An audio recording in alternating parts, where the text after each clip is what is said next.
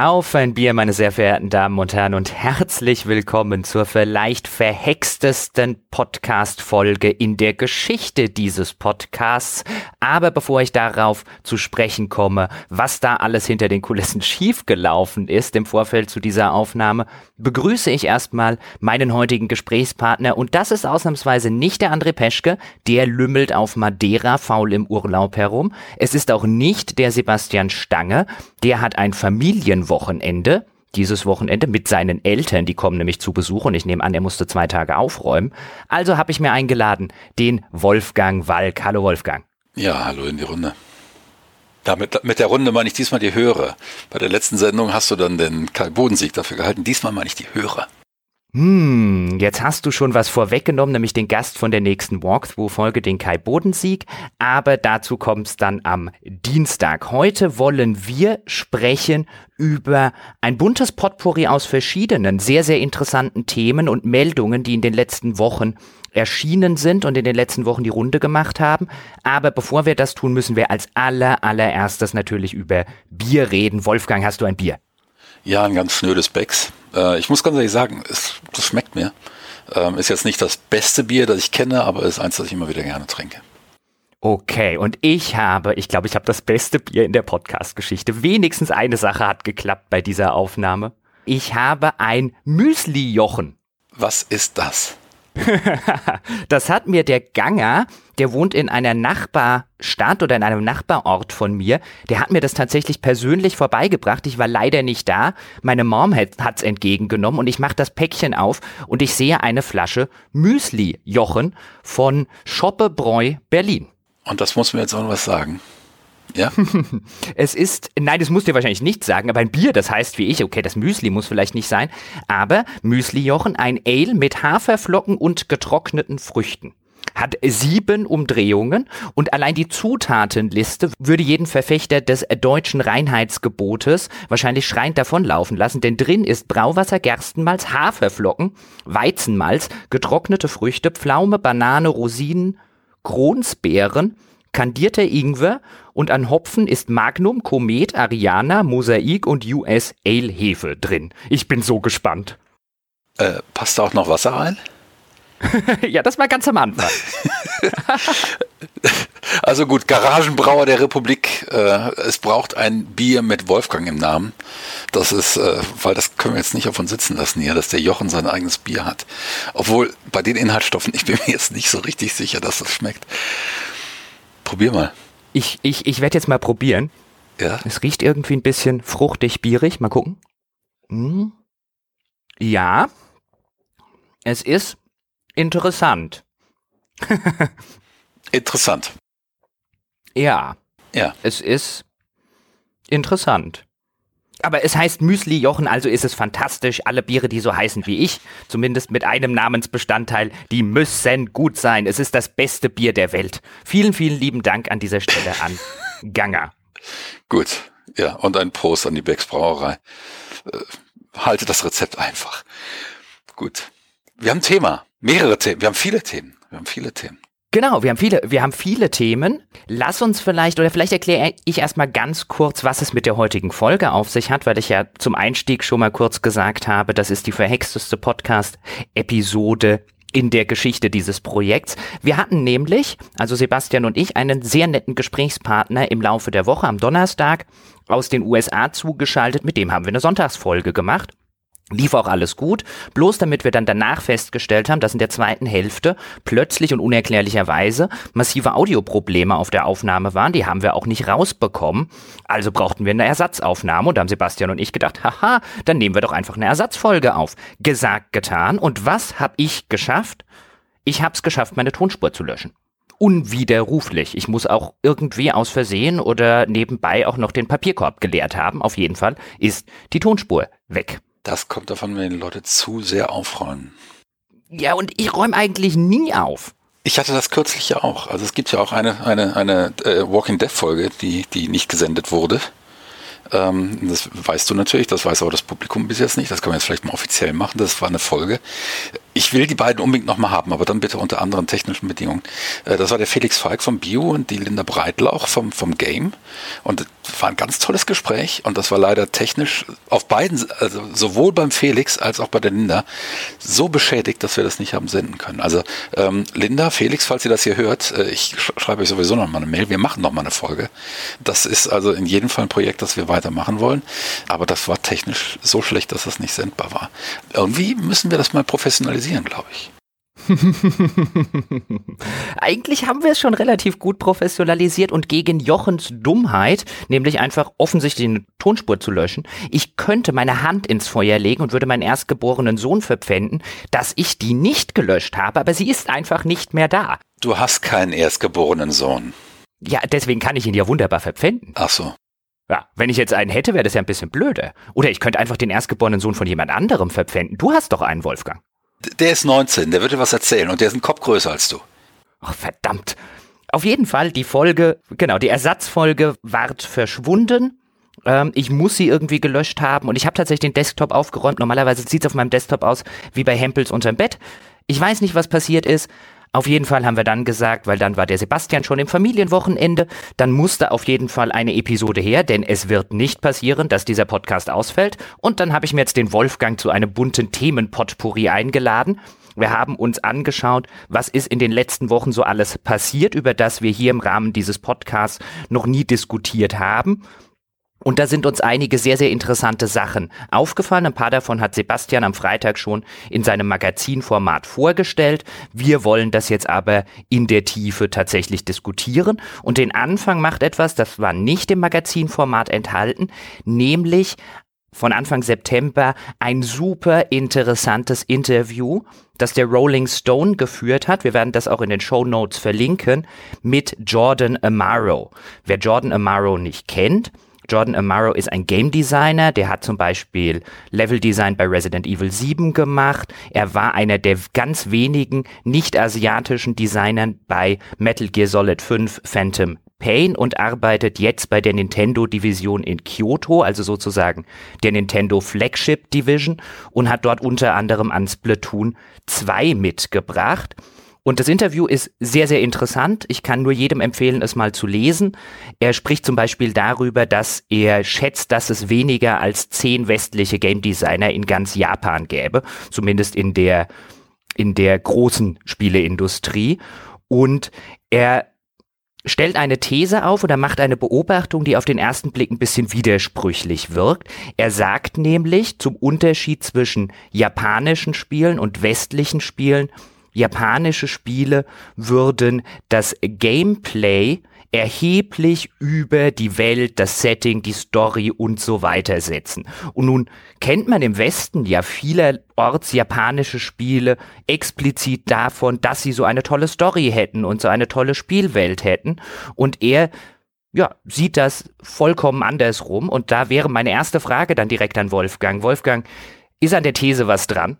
Um, ähm, er sagt nicht, dass es keine guten Stories gibt, aber es gibt einen prinzipiellen Unterschied und den kann ich äh, unterschreiben von meiner persönlichen Erfahrung her. Er sagt, äh, ich, ich zitiere mal eben auf, auf Englisch, You play Western games and it's very beautiful. It's technically impressing. The scope is massive, yes. Is the controller response that good? I don't think so. Und jetzt kommt für mich der entscheidende Satz fast des gesamten Interviews. Is the expression of the game related to your inputs and actions? Is it elegant and simple and natural? I don't think so either. Und das ist ja eine Theorie, die ich schon sehr lange habe und äh, die äh, sich für mich auch immer mehr bestätigt.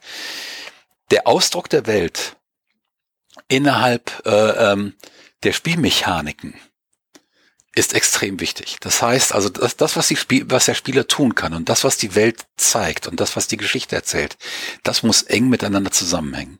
Und äh, das habe ich, da habe ich auch das Gefühl, dass bei vielen japanischen Spielen das viel enger miteinander zusammenhängt und die viel mehr die Story auf die Mechanik hinschreiben. Das heißt, die gehen hin und bauen erstmal eine ganz cleane, sehr übersichtliche Mechanik eines Spiels, die wirklich elegant ist und die gut funktioniert und sehen zu, dass das, dass die Steuerung gut funktioniert und gehen dann hin und sagen so, wir haben jetzt einen bestimmten Ausdruck, den, äh, der erstmal aus dem abstrakten Gameplay kommt. Und jetzt müssen wir die Welt finden, die diesem Ausdruck entspricht. Und äh, da beginnt bei denen erst das Storytelling. Wobei West, westlichem Design, äh, er sagt ja auch irgendwo äh, in diesem äh, Interview, sagt er auch, ein, ein japanischer Pitch ist ein bis zwei Seiten lang, ein Pitch-Dokument. Ähm, hier im Westen sagen wir zehn Seiten. Da ist dann die Story schon mit dabei und was weiß ich nicht. Das kennen die in Japan nicht so. Die fangen streng mit der Mechanik an und gehen von der Mechanik weiter. Und die großen japanischen Game Designer, die gehen dann hinterhin und versuchen eben den Ausdruck des Narrativen in der Mechanik zu finden. Und das ist äh, eine komplett andere Denkweise, als wir sie im Westen zum größten Teil haben, wo meist schon aus der Marketingabteilung kommt, ja hier, wir brauchen direkt einen Character, einen Main Character und was weiß ich nicht. Und eine Story und so weiter. Und das ist noch bevor der Prototyp überhaupt angefangen wurde. Ähm, das heißt, bevor überhaupt die grundlegenden Mechaniken drin sind, geschweige denn richtig polierte Mechaniken, wo man genau weiß, wie sie sich anfühlen später im Spiel. Da muss die Story schon fest sein und an der Story wird dann auch festgehalten. Er sagt ja zum Beispiel auch, weil du jetzt gerade die äh, Stelle mit dem, mit dem Pitch-Dokument schon erwähnt hast, er sagt ja nicht nur, dass ein japanisches Pitch-Dokument in der Regel, also Pitch-Dokumente für denjenigen, der diesen Ausdruck jetzt noch nie gehört hat, ist in der Regel, das Pitch-Dokument ist das, mit dem der Entwickler zum Beispiel zum Publisher geht und sagt, das ist das Spiel, das wir machen wollen, gibst du uns Geld dafür.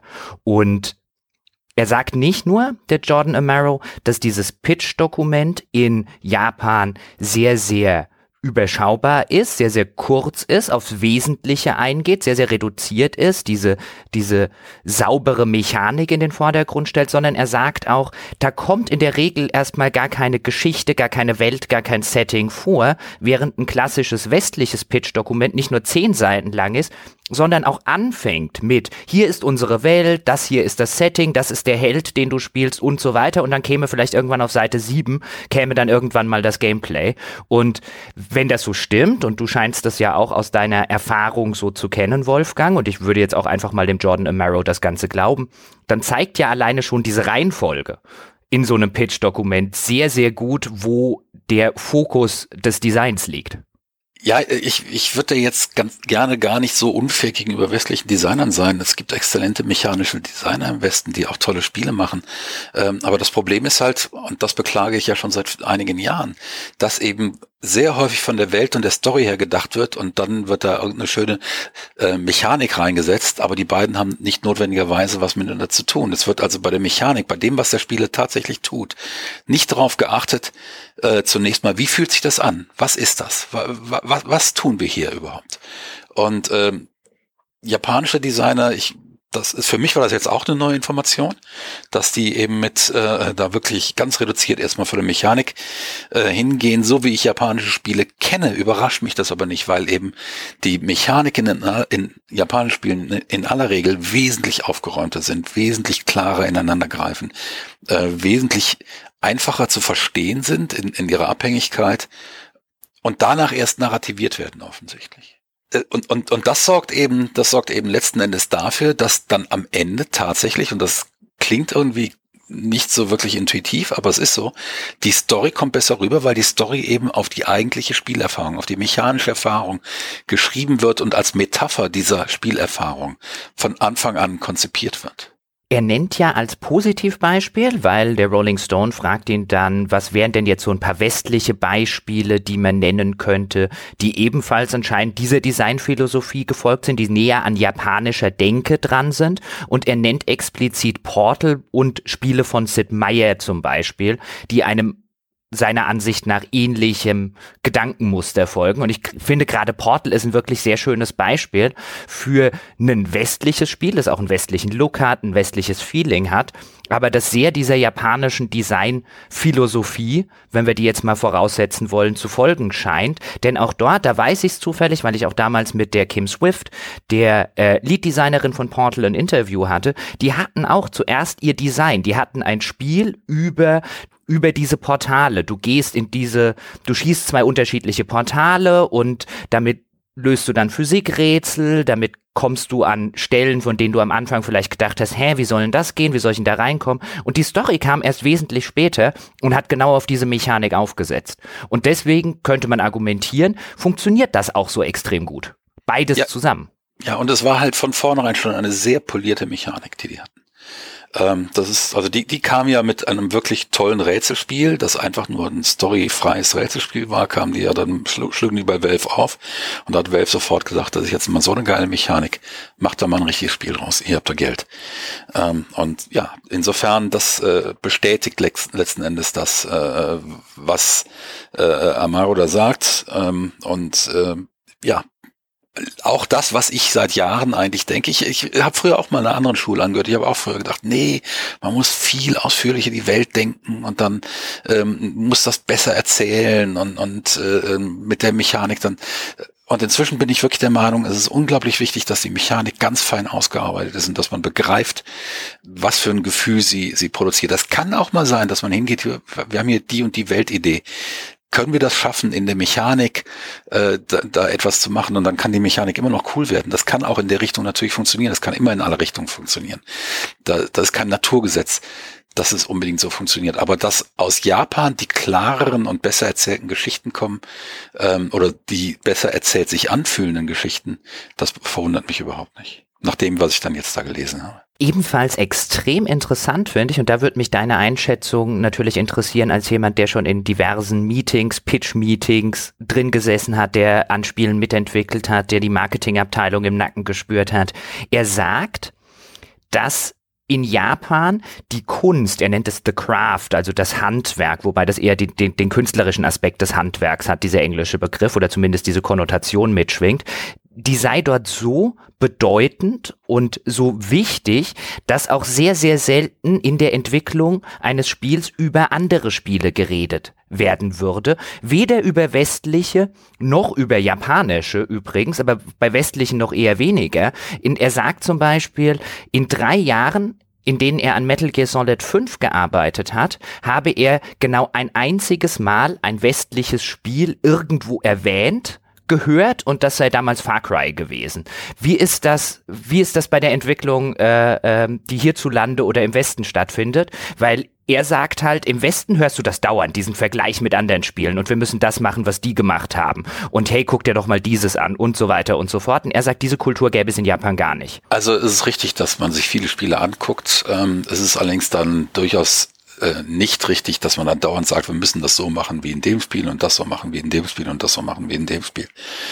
Das kenne ich so nicht. In aller Regel, also ähm, ich saß ja jetzt in Design-Meetings vorwiegend äh, in meinen früheren Jahren noch mit, also in, in größeren Teams bei Blue Byte und bei Massive.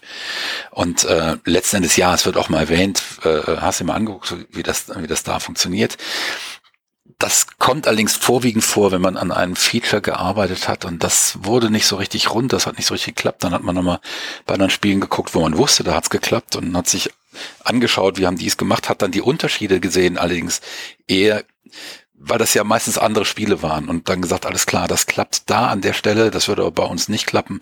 Und so hat man sich dann eher wieder an sein eigenes Spiel äh, äh angenähert. Ich glaube, in Japan ist es äh, tatsächlich eine Jetzt, jetzt ist ja nicht so, dass die japanische Kultur nicht die Kopie kennen würde. Also ich meine, der gesamten Autoindustrie hat ja als Kopie angefangen. Die gesamte japanische Nachkriegskultur ähm, war letzten Endes äh, eine, die erstmal aus dem Westen kopiert hat und erst danach äh, eigene Lösungen gefunden hat. Ich glaube, einer der Gründe ist der, dass natürlich die ersten wirklich großen Spiele, die heute jeder so kennt, die kamen halt fast alle aus, aus äh, Japan. Da gab es ein paar in Amerika, aber nach, nach dem Atari-Crash, äh, also nach, nach, nach, nach dem Crash der gesamten amerikanischen Spielindustrie 1983, ähm, alles was danach kam, fing dann eigentlich tatsächlich mit, mit äh, Donkey Kong wieder an und, und Japan und die haben letzten Endes diese Industrie wieder aufgebaut. Und da gab es dann auch nicht viele Vorbilder. Und ich glaube, aus der Zeit stammt das eigentlich, die haben so viele Vorbilder erstmal auf dem eigenen Markt und ähm, müssen also nicht unbedingt auf west westliche Spiele zugreifen und dann haben die natürlich immer auch einen Heidenrespekt ähm, und fordern den auch umgekehrt ein, so dass die, das sagt er ja auch an einer Stelle, da wird er nach einem anderen Team gefragt, nach der Leistung eines anderen Teams und da sagt er, darüber rede ich nicht aus Respekt äh, äh, für die Kollegen. Also man redet nicht so äh, überhaupt nicht so gerne über andere, äh, weil das auch als respektlos empfunden wird. Äh, das war jetzt so mein Eindruck. Und insofern ist es dann eventuell auch respektlos, über andere Spiele zu reden, weil es könnte ja auch sein, dass man sagt, das haben die da nicht gut gemacht. Und da haben wir im Westen wesentlich weniger Probleme mit. Ein anderer sehr, sehr interessanter Aspekt, den er dann erwähnt, und das baut alles so ein bisschen aufeinander auf, auch insbesondere was so ein bisschen die kulturellen Unterschiede angeht er kommt dann darauf zu sprechen, wie Spieler sich zum Beispiel, er hat ja an Splatoon 2 mitgearbeitet, dann zum Beispiel Splatoon angucken und sie gucken sich Overwatch an und dann so ein bisschen auf die Idee kommen, warum kann ich bei Splatoon nicht das machen, was ich bei Overwatch machen kann, nämlich ich kann mir aussuchen, welchen Modi ich spielen will, welchen Modus besser gesagt, ich kann mir aussuchen, welche Karte ich spielen will, weil bei Splatoon wird das vorgegeben. Die Karten rotieren alle paar Stunden oder in festgelegten Abständen und auch die Modi rotieren und man muss halt spielen, was angeboten wird. Und dann nennt er einen, den können wir ebenfalls verlinken, einen sehr, sehr interessanten TED Talk, wo es darum geht, dass jemand in ein japanisches Restaurant geht und sich einen Tee bestellt und den Tee gerne mit Zucker hätte und dann gesagt bekommt, den Tee serviert man hier nicht mit Zucker und dann habe der Gast drauf bestanden, er hätte aber trotzdem gerne Zucker und dann wurde ihm gesagt, es gäbe keinen Zucker. Als der gleiche Gast später einen Kaffee bestellt hat, gab es selbstverständlich Zucker dazu. Und er nutzt diesen TED Talk, der wirklich sehr sehenswert ist, dazu, um zu erklären, dass das halt vielleicht so ein bisschen einen kulturellen Hintergrund in Japan hat. Er nennt das, wir machen das für dich und so genießt man es am besten. Also derjenige, der das anbietet, der weiß vielleicht schon besser, wie man das konsumieren sollte. Und er sagt dann auf die Kritik an Splatoon, warum kann ich das Spiel nicht so spielen, wie ich will? Ich hab's doch gekauft. So denken wir hier nicht. Vielleicht wissen wir besser, wie du das Spiel spielen sollen würdest. Und da wird so ein Unterschied, finde ich, wunderbar deutlich. Im Gegensatz jetzt vielleicht zu einer gewissen westlichen Kultur, die sehr serviceorientiert ist und sehr, sehr kundenorientiert ist, wo man einerseits sagen würde, hey, Moment mal, ich habe das Ding gekauft. Wenn ich nur den Modus spielen will, was erlaubt sich der Game Designer zu sagen, das darfst du nicht. Oder wenn ich in der Kneipe bin und sagen, ich hätte jetzt aber gerne dieses Getränk oder diese Beilage zu dem, zu dem Schnitzel, dann hat er mir die gefälligst zu machen. Und diesen kulturellen Unterschied am Beispiel Spiele so ein bisschen aufzuzeigen, den fand ich sehr, sehr spannend. Und ich frage mich, wie stehst du dazu? Hat der Spieler, der das gekauft hat, das Recht, das so spielen zu können, wie er will? Oder hat der Designer das Recht zu sagen, nein, du spielst das so? Da schlagen zwei Herzen in meiner Brust. Ähm, das ist, ich will mal versuchen, das aufzudröseln und ich fürchte, es wird ziemlich wirr. Also das eine ist, Japan ist tendenziell eine relativ autoritäre Gesellschaft. Und ich glaube, dass es daher kommt und dass auch die Bereitschaft innerhalb der japanischen Kultur, solche Sachen einfach anzunehmen, wie es der Chef, derjenige, der es geschaffen hat, der, ähm, was weiß ich, der Vorgesetzte, wie auch immer will. Das macht man dann einfach, das isst man so, das konsumiert man so und hat dann vielleicht seine Meinung dazu. Aber ähm, man käme nie auf die Idee, sich das Recht einzufordern, es so, es einfach ganz anders machen zu wollen. Oder zumindest ist diese Idee nicht sehr stark. Bei uns im Westen ist diese Idee sehr stark und das hat, zu, hat zwei Dinge zur Folge. Das eine ist positiv, das andere ist negativ. Das Positive ist, wir sind nicht mehr so stark autoritätsgläubig, wie wir das gerade in Deutschland ja auch lange waren. Und ähm, was ja auch historisch zu einigen Verheerungen geführt hat. Das ist das eine. Das andere ist, dass natürlich derjenige, der so ein Spiel macht, das verdammte Recht hat, das Spiel so zu machen, wie er es machen will. Das heißt, ich als Künstler kann sagen, ich will, dass das Spiel genau so exakt gespielt wird. Und da habe ich das Recht zu. Und natürlich hat dann der Spieler das Recht zu sagen, ich will's so aber nicht spielen und ich habe hierfür Geld ausgegeben und ich will's jetzt anders spielen. Dann sage ich, dann versuche es anders zu spielen. Du hast es so gekauft, wie ich das gemacht habe. Wenn du Wege findest, das anders zu spielen, okay. Wenn nicht, ich habe das Spiel so gemacht. Dann kriege ich wahrscheinlich Steam Refunding und habe das Spiel nicht verkauft, aber ist okay. Letzten Endes klar hat der Spieler das Recht, genau das Spiel zu kaufen, das er haben möchte. Aber er hat nicht das Recht von mir als Game Designer zu verlangen, dass ich ihm das Spiel mache, das er kaufen möchte. ich, ich verstehe, was du sagst. Bei mir schlagen auch so zwei Herzen in der Brust. Denn einerseits bin ich als Spieler immer ein großer Fan von Entscheidungsfreiheit. Wenn ich irgendwas nicht machen will, dann zwing mich nicht dazu, es zu tun, Game Designer. Dann ähm, bin ich vielleicht frustriert mit deinem Spiel, dann lege ich das vielleicht weg. Andererseits führt es aber, wenn es clever und an den richtigen Stellen eingesetzt wird, tatsächlich dazu, dass es am Ende vielleicht ein besseres Spiel wird. Ich erinnere mich immer noch an die Zeit, als zum Beispiel Online-Rollenspiele die Spieler gezwungen haben, ähm, für gewisse Sachen in Gruppen zusammenzuspielen. Und das gab schon damals einen riesigen Aufschrei und ich habe selber an mir gemerkt, ich saß dann auch davor und habe gedacht, ich will jetzt aber mir an dieser Stelle keine Gruppe suchen. Ich habe da keine Lust. Lass mich doch einfach diese Quest solo spielen oder diesen Dungeon solo spielen. Warum zwingst du mich jetzt dazu spielen? Andererseits an die Instanzen, die ich dann später solo gespielt habe, als die Spiele viel solofreundlicher geworden sind, an die erinnere ich mich längst nicht mit so schönen und so guten und so nostalgischen Erinnerungen wie an die, die ich in der Gruppe gespielt habe, die ich mit Freunden zusammengespielt habe oder in denen ich Freunde oder Bekannte kennengelernt habe, weil wir es halt geschafft haben, so eine Instanz zusammen zu meistern und dann haben sich Gilden entwickelt und dann haben sich soziale virtuelle Communities entwickelt und so weiter und so fort, so dass ich da sage, hm, an der richtigen Stelle eingesetzt ist so der Daumen des Entwicklers vielleicht gar keine schlechte Sache.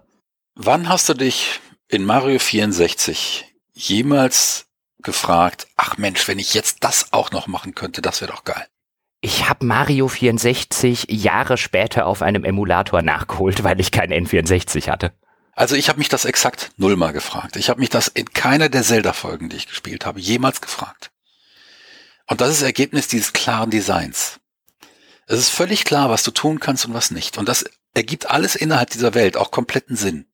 Und nichts in dieser Welt ist da und macht mir die Nase lang und sagt, bäh, Edge, das erlauben wir dir jetzt nicht. Nichts. Das ist das, und das ist das, eines der Probleme, das hat ja damit zu tun. Das ist eines des, der, der Probleme, wie ein westlicher Designer oder ein westliches Designteam dran geht. Da wird eine Welt geschaffen, die so viel Verlangen danach erzeugt, jetzt auch noch das machen zu können, das machen zu können, das machen zu können, was die Designer überhaupt nicht alles machen können. Und in dem Augenblick gehen, gehen wir hin und sagen, wir wollen möglichst viel erlauben und wir üben relativ wenig Zwang aus. Eigentlich üben die Japaner, zumindest dann, wenn das Design wirklich gelingt, und in Mario 64 und Zelda ist es ja nun mal gelungen, ähm, wenn das Design wirklich gelingt, üben die wesentlich weniger Zwang aus, weil sie we wesentlich weniger Bedürfnisse wecken. Westliche Designs wecken Bedürfnisse, die sie dann nicht erfüllen können und dann werde ich oft sauer. Wenn ich jetzt hingehe und habe ein eben exzellent designtes Spiel, das aus sich selbst heraus genau klar macht, warum jetzt was passiert, dann werde ich als Spieler normalerweise nie das Gefühl haben, ich werde jetzt eingeschränkt. Und ich glaube, die De Debatte, die da jetzt an der Stelle geführt wird, ist letzten Endes eher eine um gutes und schlechtes Design. Es gibt auch Wesley-Spiele, die exzellent designt sind, wo ich nicht das Gefühl habe, dass ich groß eingeschränkt werde. Aber manchmal kann ich mir halt auch an den Kopf packen. Du hast die Folge gemacht, äh, jetzt wieder über Herr der Ringe Online. Ich habe das Spiel daraufhin wieder installiert. Es gibt da eine äh, Multiplayer-Instanz, die ist gleichzeitig Teil der Story und du kommst mit der Story nicht weiter, wenn du die nicht gemacht hast. Ähm, und das ist in äh, äh die Befragung von Pelagier. Die ist als Einzelspiel, in, in der Gruppe ist das relativ leicht. Ich bin aber auch so der Typ, der sagt, ich habe jetzt keinen Bock in der Gruppe. Und ähm, ich war dann auf Level 108, bis ich diese 100er Instanz geschafft habe, weil die für Einzelspieler extrem schwierig ist.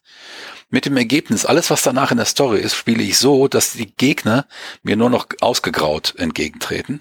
Und letzten Endes mache ich äh, die, die großen Trolle mit zwei Schuss aus meinem Bogen platt. Was das Spiel von der Herausforderung her letzten Endes zerstört. Da haben die letzten Endes im Design draufgesetzt, dass ich gezwungen werde, das in Multiplayer zu machen. Aber verdammte Hacke, dann mach's bitte auch wirklich in Multiplayer und biet mir das erst gar nicht in Singleplayer an. Dann weiß ich das, dann beiß ich auf die Zähne und suche mir eine Truppe und die finde ich dann auch, weil jeder da durch muss und dann erledige ich das, dann habe ich das hinter mir. Und so wurde mir die ganze Zeit suggeriert, du bist einfach ein so schlechter äh, Spieler, als dass du Pelagier schaffen, äh, äh, schaffst auf, auf Level 100. Dass das gar nicht zu schaffen war vom ganzen Ablauf her, weil da auch noch andere Mechaniken reingehen, die erst wenige Level vorher überhaupt eingeführt wurden und wo du viel, viele, viele, viele äh, Versionen von Instanzen spielen musst, bis du gut genug bist, um das packen zu können.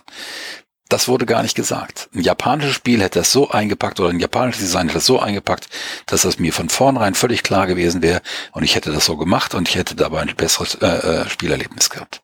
Und das ist was, äh, was in dem Interview angesprochen wird und das kann ich sehr gut nachvollziehen. Jetzt geht's aber ganz explizit, auch weil du vorher zum Beispiel nochmal Mario erwähnt hast und Co. Jetzt geht's aber ganz explizit bei diesem Splatoon-Fall darum, dass dich das Spiel eben nicht auswählen lässt, welche Map du jetzt gerade spielen kannst oder welchen Modus du jetzt gerade spielen kannst. Du musst das nehmen, was dir das Spiel jetzt in diesem Moment gerade anbietet und wenn du das nicht willst, dann musst du halt morgen weiterspielen oder übermorgen weiterspielen.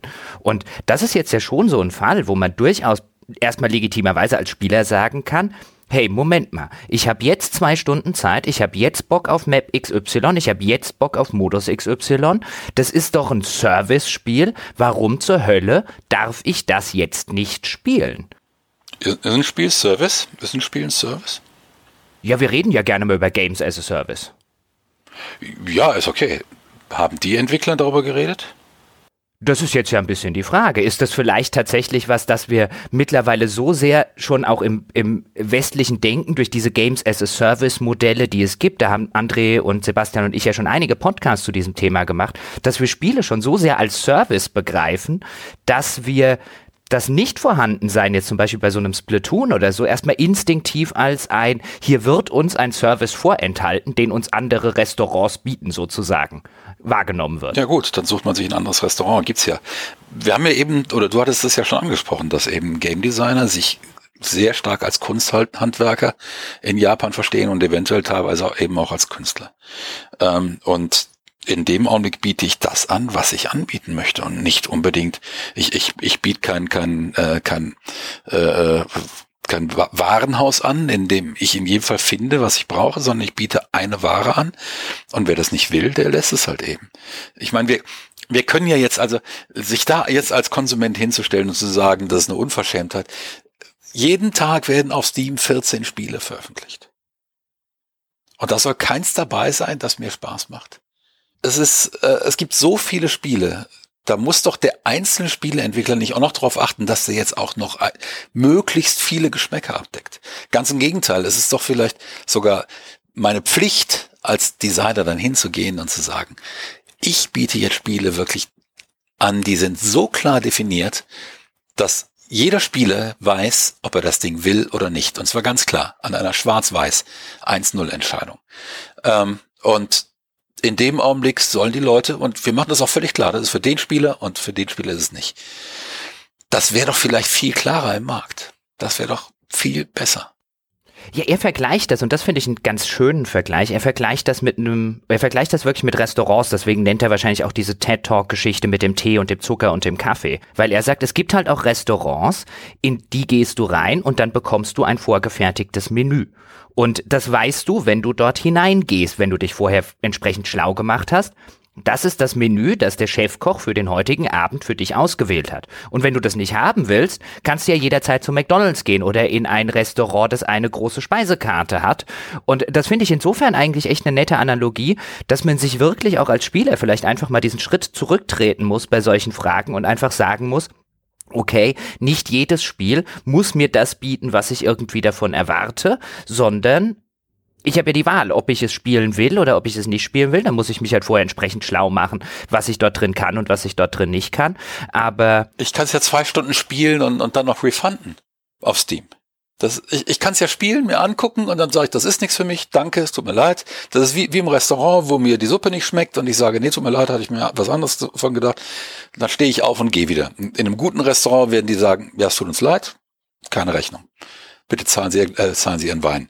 Ja, aber wobei das jetzt bei Splatoon schwierig wird. Ja gut, das ist, das ja gut, das, das, klar, natürlich. Aber letzten Endes, hey, ich kann Reviews lesen, ich kann Freunde, ich kann in die Communities rein. Also keiner muss mir, muss mir im Spiel, äh, geht ins Spiel rein und ist völlig ahnungslos. Wenn ich mir dann Dinge angucke, wie sie mir jetzt gerade passiert sind äh, in Phoning Home, wir haben eine negative Review auf äh, Steam, da schreibt einer, nee, nee, also der, der eine äh, Side-Character da, die Ani, die erinnert mich an äh, Leute in meinem wirklichen Leben, die sind total nervig und deswegen äh, hat, äh, hat das Spiel jetzt eine negative Review bekommen.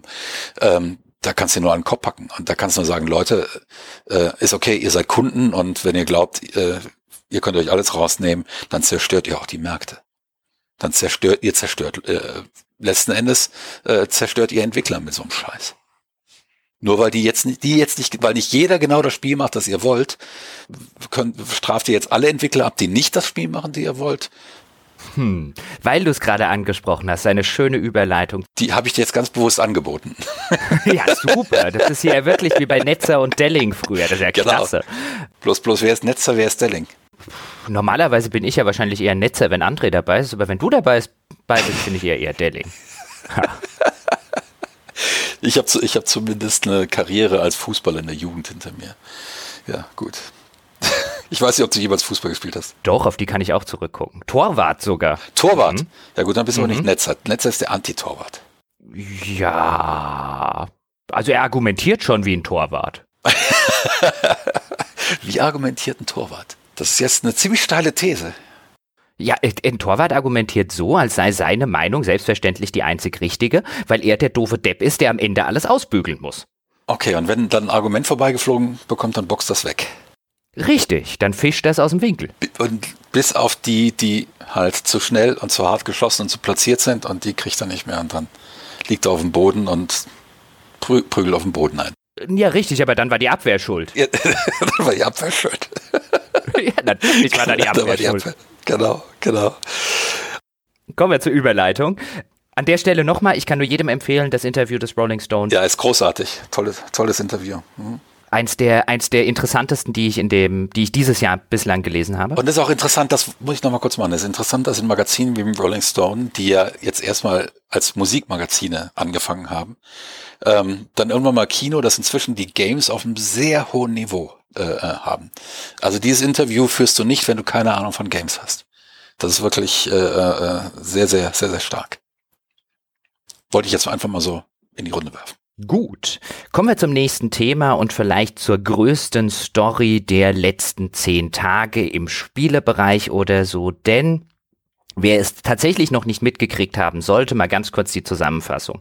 PewDiePie, der berühmte YouTuber, wahrscheinlich oder was heißt wahrscheinlich einer der größten, wenn nicht sogar der größte YouTuber der Welt, hat in einem Livestream von Player Unknown Battlegrounds das N-Wort gesagt. Er hat nämlich einen anderen Spieler als Nigger bezeichnet. Und daraufhin brach selbstverständlich ein, eine sehr, sehr große Welle der Entrüstung hervor, international.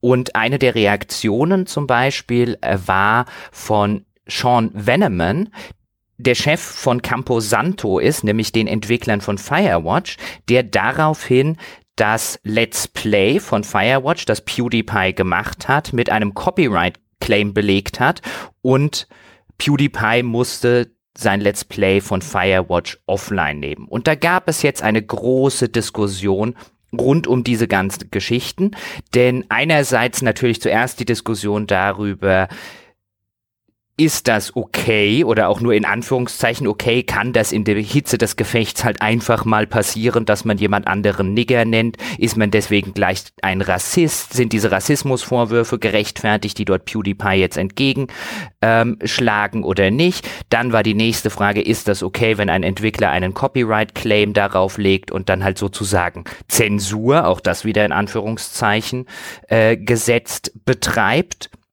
Und dann natürlich noch so ein bisschen schwingt dabei immer mit, dass das nicht der erste Ausrutscher von PewDiePie war. Er hat vor einigen Monaten hatte er ein Video, wo er Menschen bei Fiverr.com, das ist eine amerikanische Plattform, wo Menschen ihre Dienste oder sich selbst für einen sehr, sehr niedrigen Betrag, deswegen auch Fiverr, also ein Fünfer, anbieten.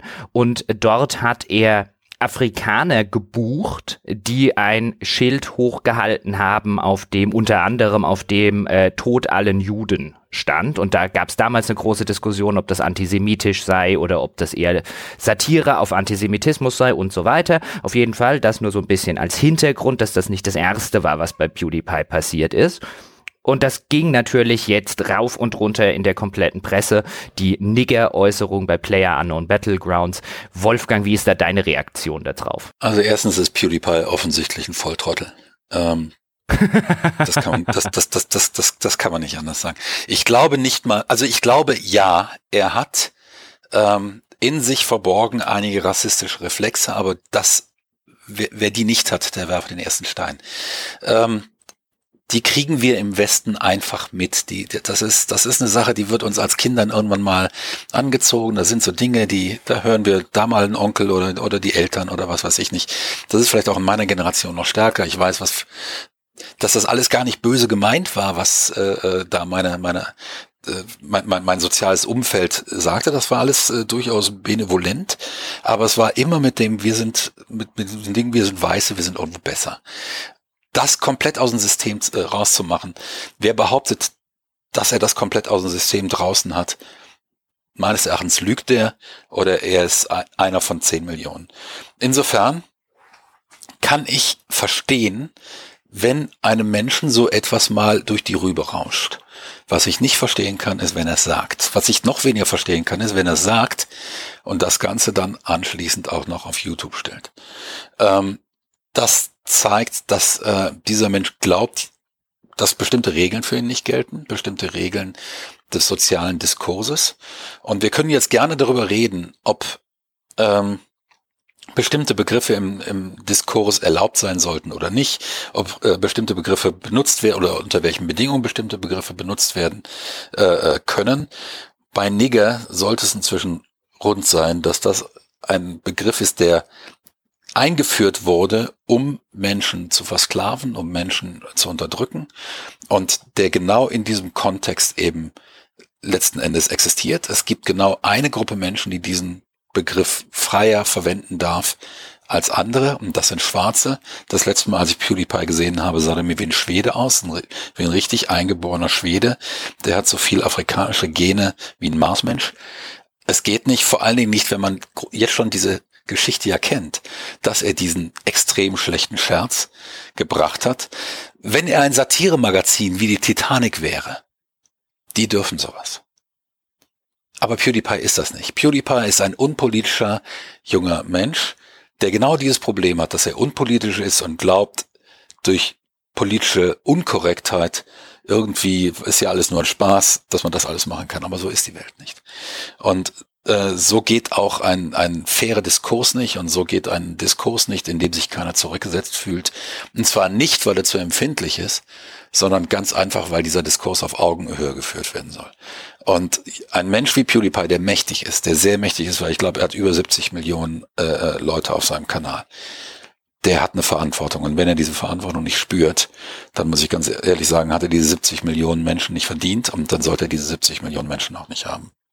Welche Auswirkungen das übrigens haben kann, weil du es gerade schon angesprochen hast, sieht man aktuell bei den Reviews auf Steam von Firewatch, denn die Reaktion der PewDiePie-Fans auf den Copyright-Claim des Firewatch-Entwicklers wiederum war, ein Review-Bombing zu betreiben, das heißt dem Spiel negative Reviews zu geben als Rache für die Aktion. Deswegen sind die vorher überwältigend positiven Reviews jetzt bei den kürzlichen Reviews bei Steam. Steam filtert da ja, es gibt die kürzlich hinzugefügten und es gibt die insgesamt. Insgesamt steht Firewatch immer noch bei über 90 Prozent positiv bei Steam.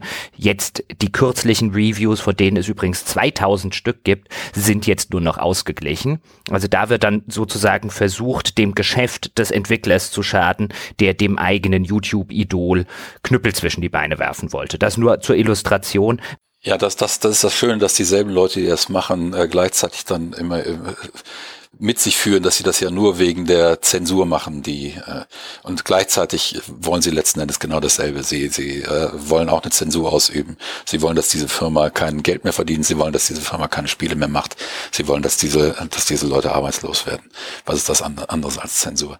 Ähm, jetzt kann man darüber streiten, ob der Aufruf äh, ähm, sehr glücklich war, aber solche Reaktionen sind so albern. Also, also es naja, gut. Bevor wir jetzt zu dem äh, äh, dazu kommen, inwiefern, weil darüber sollten wir auch kurz reden, inwiefern dieser Copyright-Claim ähm, eine gute oder eine schlechte oder eine legitime oder eine nicht legitime Sache war. Vielleicht noch mal ganz kurz, wie ich die ganze Sache sehe, denn auch ich würde jetzt nicht hingehen und sagen, PewDiePie ist ein Rassist oder PewDiePie. Ich hätte auch vorher bei dem bei dem Video, das ich vorher erwähnt habe, mit dem Tod alle Juden, auch wenn es natürlich sehr sehr harter Tobak ist, insbesondere für jemanden aus Deutschland, nicht gesagt, er ist ein Antisemit, weil er wollte wollte das ja wirklich witzig aufbereiten.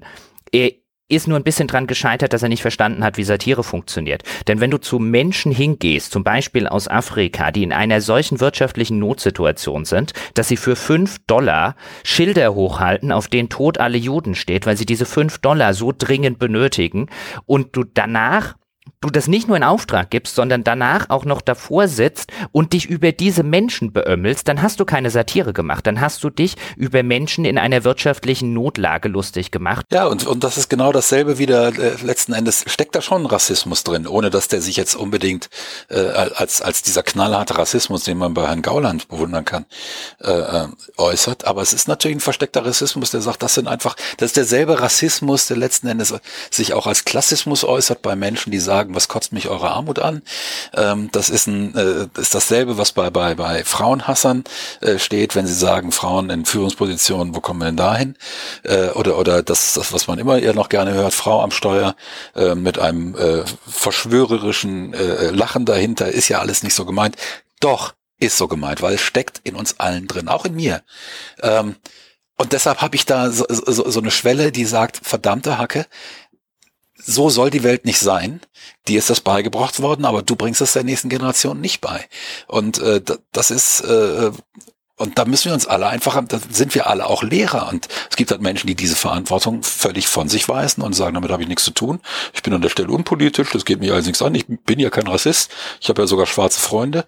Ähm, und äh, wahrscheinlich hat PewDiePie auch schwarze Freunde. Was ich ihm nicht zutraue, ist, dass er wirklich ganz tief durchdrungen hat, ähm, wie diese Mechanismen sind und was man zu tun hat als privilegiertes weißes Arschloch, das wir alle sind, ähm, damit eben dieser privilegierte Status in einen Status überführt werden kann, mittelfristig, wo wir auf Augenhöhe miteinander äh, äh, sind. Und zwar, mir kann keiner sagen, dass er Farbe nicht sieht, aber ähm, wo die Farbe keine Rolle mehr spielt, wo ich mich nicht mehr besser fühle, wo ich mich nicht frage, wenn er aus Afrika rüberkommt, na, aus was für einem äh, äh Kral ist der denn gekrochen? Der kann ja auch beispielsweise aus Johannesburg kommen und äh, Mathematik studiert haben. Äh, sowas gibt's in Afrika jede Menge. Ähm, und das ist, allein diese Gedanken, die man da immer hat, die sind furchtbar. Für die kann man aber wenig. Weil die sind erstmal da, die, die sind in einen eingepflanzt und man muss sie jederzeit reflektieren und in seinen Äußerungen äh, auch diese Reflexion zeigen. Und PewDiePie ist offensichtlich zu jung, zu arrogant, zu was auch immer, um das wirklich zu tun. Spätestens nach der, nach der Geschichte mit, mit den Schwarzen, die diese Schilder hochhalten, hätte er sein, eigentlich sein Leben überdenken müssen. Hat er offensichtlich nicht getan. Du sprichst jetzt was Interessantes an, was ich auch in dieser Diskussion beobachtet habe, denn dann gab es die Verteidiger von PewDiePie, die gesagt haben, man solle ein Wort, das in der Hitze des Moments gefallen sei, nicht auf die Goldwaage legen. In der Hitze des Moments, klar, da sagt man gerne mal und ab und zu auch mal Dinge, die man später bereut. Aber man kann da, also ich finde in, in, in dem Fall ich kenne sehr wenig Leute, die in der Hitze des Moments zum Beispiel Nigger sagen oder in der Hitze des Gefechts andere rassistische Ausdrücke benutzen. Die gibt es sicherlich. Aber wenn das passiert, dann deswegen, weil dieses Wort in einem aktiven Sprachschatz drin ist. Und hier ging es ja nicht, wie du vorhin schon gesagt hast, darum, dass sich zwei schwarze Gangmitglieder, wie man es aus Filmen oder so oder aus von irgendwelchen Rap-Musikern kennt, einfach so gegenseitig als Nigger bezeichnen und das als Kumpel meinen oder ey, ey, Alter oder sonst irgendwas, sondern er hat es ja wirklich in einem Kontext gesagt und hat Arschloch gemeint. Also er hat in seinem aktiven Sprachschatz ersetzt Nigger in der Hitze Hitze des Momentes das Wort Arschloch. Und ab dem Moment muss man halt, finde ich, schon reflektieren. Ich mache ihm keinen Vorwurf, dass das, das ist ja auch noch ein relativ junger Mensch, dass ihm das passiert. Mir ging es zum Beispiel mal so, als ich so 17, 18 oder so war, da war es im Fußballverein, wir hatten es ja vorher, und gerade in, in den Fußballvereinen gab es immer wieder dieses Schwul als Ersatz für Scheiße. Die schwule Sau, genau, ja. Ja, genau. Nee, oder auch, was hast du für einen schwulen Pass gespielt? Oder ähm, wie schwul spielst du heute? Und so weiter und so fort. Und dann habe ich irgendwann gemerkt, dass mir das tatsächlich ebenfalls irgendwo rausgerutscht ist und ich habe irgendwas als schwul bezeichnet, wenn ich schlecht gemeint habe und das war dann der Punkt, wo ich wo mir das das erste Mal aufgefallen ist, wo ich realisiert habe, okay, das muss aus deinem aktiven Sprachgebrauch raus. Du solltest nicht schwul benutzen, wenn du schlecht meinst. Das kann passieren, deswegen würde ich der PewDiePie jetzt nicht äh, als lebenslangen Rassisten und so weiter betrachten, sondern dann muss man halt reflektieren und muss sagen, okay, dieser Mensch will ich nicht sein. Er hatte offensichtlich ein Problem mit. Und äh, eins muss völlig klar sein, das Wort Nigger kann man als kann man eigentlich sowieso nur noch uneigentlich gebrauchen. Also man darf es nicht mehr eigentlich meinen. Und das, was er da abgeliefert hat, das war die eigentlichste Verwendung des Wortes, die man sich vorstellen kann. Jetzt kommen wir aber vielleicht, äh, du hast ja vorhin schon angesprochen, jetzt kommen wir drauf, wie ist es zu bewerten, was jetzt der Firewatch-Entwickler gemacht hat, der gesagt hat, und ähm, ich kann hier vielleicht mal aus dem ein oder anderen Tweet von dem Co-Founder von Camposanto, äh, dem Sean Veneman, zitieren, der zum Beispiel gesagt hat, äh, PewDiePie sei schlimmer als ein heimlicher Rassist, er propagiere äh, widerwärtigen Müll, der ähm, der kompletten Kultur der Spieleindustrie schadet, er sei er finde es krank, dass dieses Kind immer mehr Möglichkeiten bekommt, Geld zu verdienen mit dem, was sie, also was, was Camposanto macht. Und er hat da wirklich schon relativ draufgehauen und dann, wo man jetzt sagen kann, auch da wieder, ähm, vielleicht durchaus legitimerweise, und dann eben diesen Copyright-Claim bei YouTube eingereicht, sodass PewDiePie das äh, Video runternehmen musste. Und ich habe es vorher schon erzählt, dann wurde er oder wurde sein Spiel mit Review-Bombing der PewDiePie-Fans überschüttet. Und für mich stellt sich das so ein bisschen so dar, ich verstehe einerseits total die Reaktion auf einer emotionalen Ebene. Deswegen fällt es mir schwer, dem Sean Veneman da irgendwie jetzt zu sagen, das war doof oder das war dämlich und so weiter, weil im ersten Moment habe ich, glaube ich, auf dieses PewDiePie-Video, als ich das mitgekriegt habe, auf diesen, diesen Nigger-Ausspruch auch irgendwie reagiert mit, das ist ja wirklich. Uh. Aber ist da tatsächlich ein Copyright-Claim der richtige Weg, um das zu bekämpfen? Nein. Äh, also A, wenn er einfach nur gesagt hätte, wir wollen nicht, dass unser Spiel bei einem Menschen, der wiederholt rassistische Ausfälle gezeigt hat, besprochen wird. Und ähm, deshalb, ähm, wenn er dann den PewDiePie angefunkt hätte, hätte gesagt, so und so, so ist das, wir wollen das nicht. Jetzt reden wir miteinander, also entweder du nimmst das Ding runter oder wir machen einen Spendenmarathon mit irgendwas zusammen und das Ganze geht an Amnesty International oder was weiß ich nicht. Und du entschuldigst dich öffentlich und so weiter. Und dann können wir, dann bist du auf Bewährung und dann lassen wir das Spiel da online. Man hätte also vielleicht erstmal den, den direkten Kontakt suchen sollen. Ähm, ich kann mir auch schwer vorstellen, dass PewDiePie darauf nicht eingegangen wäre, weil das natürlich für ihn auch ein Zeichen, der ein Zeichen setzen können, dass, dass es wohl meint. Ähm, es war untauglich deshalb, weil es so einfach ist. Es ist so einfach für für für die für für für die Communities, die ähm, Fanboys sind und es sind ja leider meistens Boys. Es ist so einfach für die äh, dann dann die Maximalsprache auszu, äh, Strafe auszusprechen und eben letzten Endes dann dein, dein Studio zu bomben, deine deine deine, deine Steam Reviews zu bomben. Ähm, leider ist auch da an der Stelle Valve überhaupt nicht kooperativ und baut da keinen Riegel rein und äh, ähm, es gibt auch keine Möglichkeit. Es kann einer einfach dir, dir eine negative Wertung geben, kann, kann reinschreiben, A, B, C, D, E, F, G. Und äh, diese negative Wertung bleibt stehen und wird genauso bewertet wie, wie, wie, wie eine, eine andere negative, die sich wirklich Mühe gibt und das sauber macht oder auch eine andere positive, die sich Mühe gibt. Und ähm, es gibt leider keine Möglichkeit ähm, für dich als Entwickler zu sagen, hallo, das ist doch keine Review hier. Ähm, die nehmen wir mal wieder raus. Ähm, und deshalb, das bleibt stehen. Ähm, in alle Zeiten. Und äh, es sei denn, Valve schafft jetzt hier wirklich einen Präzedenzfall und das werden sie genau deshalb nicht tun, weil sie keinen Präzedenzfall schaffen. Und deshalb, also das war berechenbar, dass so etwas passieren wird. Ich glaube eigentlich nicht, dass der Wennemann tatsächlich damit gerechnet hat. Ähm, er hat dann gesehen, dass es passiert ist und jetzt hat er den Salat. Und es ist nichts besser geworden dadurch. Das ist so ein bisschen äh, auch das, worauf ich jetzt so hinaus wollte. Ich kann es, deswegen nochmal, ich kann es total verstehen und es ist völlig legitim, weil es ist sein Copyright. Er kann dann entscheiden, zumindest bei so Let's Plays, zu sagen, ich will nicht, dass der das zeigt, aber ich glaube halt, das hat, das hat die Fronten noch weiter ähm, verhärtet und noch verhärteter gemacht, als sie als sie ohnehin schon waren. Ich weiß nicht, wie ich an seiner Stelle reagiert hätte, deswegen fällt es mir, fällt's mir sehr schwer, da irgendwie ähm, zu sagen, das war dumm oder das war falsch, weil kann nicht beurteilen, ob ich an seiner Stelle vielleicht nicht ähnlich reagiert hätte. Das ist eben das Problem mit Twitter. Ne? Man äußert manchmal ganz schnell Dinge, die man besser nicht gesagt hätte. Und die sind dann auch für alle Zeiten in der Welt oder zumindest für sehr, sehr lange Zeit. Ähm, zumindest werden sich die Leute daran erinnern. Das Ding geht viral, ich kann es noch wieder löschen, aber dann gibt es Screenshots und alles. Das geht so schnell nicht wieder weg. Ja, und es wird halt, es, es, es wird halt so ein bisschen der falsche Baum, finde ich, angebellt, weil du hast ja schon völlig richtig gesagt. Warum geht denn keiner hin und sagt, es ist ja nicht, nicht nur so, als schreiben die PewDiePie-Fans dann irgendwie bei dem Review-Bombing A, B, C, D, E, F, G hin. Die schreiben ja wirklich rein. Ich fand das Spiel total super, aber weil der Entwickler so ein Arschloch ist, gibt's jetzt Daumen runter. Ist da nicht Valve in der verdammten Verantwortung, zu dass, dass man sagt, nee, bitte filtere solche Reviews, das ist dein verdammter Job. Oder ist nicht sogar dann zum Beispiel YouTube in der Verantwortung, das war jetzt nicht das erste Mal bei PewDiePie, hinzugehen und zu sagen, okay, dann nimm denjenigen von der Plattform. Weil YouTube kriegt es ja super hin, nachdem sie jetzt ihre Adpocalypse gehabt haben, wo wir ja letzte Woche mit dem Pizme drüber geredet haben. Sie kriegen es ja wunderbar hin, Videos zu entmonetarisieren, wenn da jetzt mittlerweile nur die Gefahr besteht, dass es kein sicheres Werbeumfeld für die Brand Safety der Hersteller mehr sei.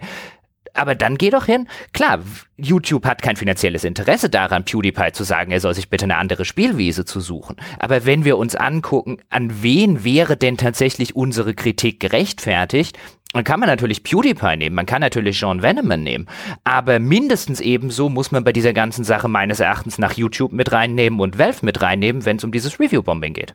Das ist eben, da, da, da muss Valve letzten Endes als Plattformbetreiber eine, eine Entscheidung treffen. Die eine ist die, also A, es ist relativ viel Arbeit. Jetzt schwimmt Valve im Geld, das bekämen die hin, das ist kein Ding. Ähm, also das einigermaßen zu filtern und zu sagen, so, das hier ist äh, die Review lass mal zu, die hier nicht. Ähm, oder zumindest dem, dem äh, ähm, Entwickler die Möglichkeit äh, zu geben, Reviews zu flaggen und dann werden die anschließend überprüft, ob die denn den Community-Standards äh, äh, entsprechen. Die Möglichkeit gäbe es ja. Das wäre zusätzliche Arbeit. Das wäre, Valve würde sich danach sofort, wir haben ja einen völlig vergifteten äh, äh, äh Dialog inzwischen äh, überall und es der Begriff Zensur, der wird ja verwendet in einer Art, Art und Weise, die unfassbar ist dann würde Valve natürlich gesagt, das ist Zensur, die Leute können sich nicht, nein, sie sollen sich äußern, es wird bloß nicht mehr in die Review-Wertung mit reingenommen. Der Text kann ja meinetwegen stehen bleiben, aber die äh, Oben-Unten-Entscheidung ist eben daraufhin nicht zu, äh, nicht zu begründen, fertig aus. Die wird rausgenommen aus der Wertung, das hat mit Zensur nichts zu tun. Ähm, dann muss ich einfach nur eine, eine Review schreiben, die, die den Namen verdient und dann wird das Negativ auch mitgenommen. Das könnte Valve machen. Das ist für Valve aufwendig. Valve hätte eine Diskussion zu führen mit vielen Usern. Auf der anderen Seite, Seite zerstören sie so, wie es jetzt ist, letzten Endes die Aussagekraft ihres Review-Features. Weil ich kann mich darauf überhaupt nicht mehr verlassen. Überhaupt nicht mehr. Ich muss das Spiel letzten Endes runterladen, muss gucken, wie es ist und danach entscheiden. Ähm, ich habe äh, mir Spiele angeguckt und habe sie auf der Festplatte, die hatten äh, ein Approval-Rating von 38 Prozent, die fand ich großartig. Ähm, ich habe andere Spiele gehabt, die haben ein Approval-Rating von 90 gehabt und äh, die fand ich langweilig. Ähm, also es sagt nichts mehr aus. Übrigens äh, der gleiche Vorwurf, den ich der Spielepresse auch schon seit vielen Jahren mache. Wo, bevor wir dahin gehen, abbiegen. eine, eine Beobachtung, ich habe mir neulich just wegen dieser Sache auch Gedanken gemacht, die führt jetzt so ein bisschen weg, aber wir kommen gleich zum nächsten Spielethema, weil du gerade das Zensur die Zensurdiskussion angesprochen hast. Und die wird ja gefühlt ständig und überall geführt. Ob das jetzt um irgendwie die neuen Gesetze von Heiko Maas, was Hate Speech und so weiter bei Facebook und Fake News angeht, oder ob das einfach ist, zum Beispiel bei jetzt Kollegen wie jetzt bei der GameStar, übrigens an dieser Stelle herzlichen Glückwunsch zum 20-jährigen Jubiläum an die Kollegen von GameStar an dieser Stelle. Sie haben eine fantastische Jubiläumsausgabe, eine fantastische Jubiläumsprintausgabe gemacht. An der Stelle großes Lob und feiert schön euren Geburtstag.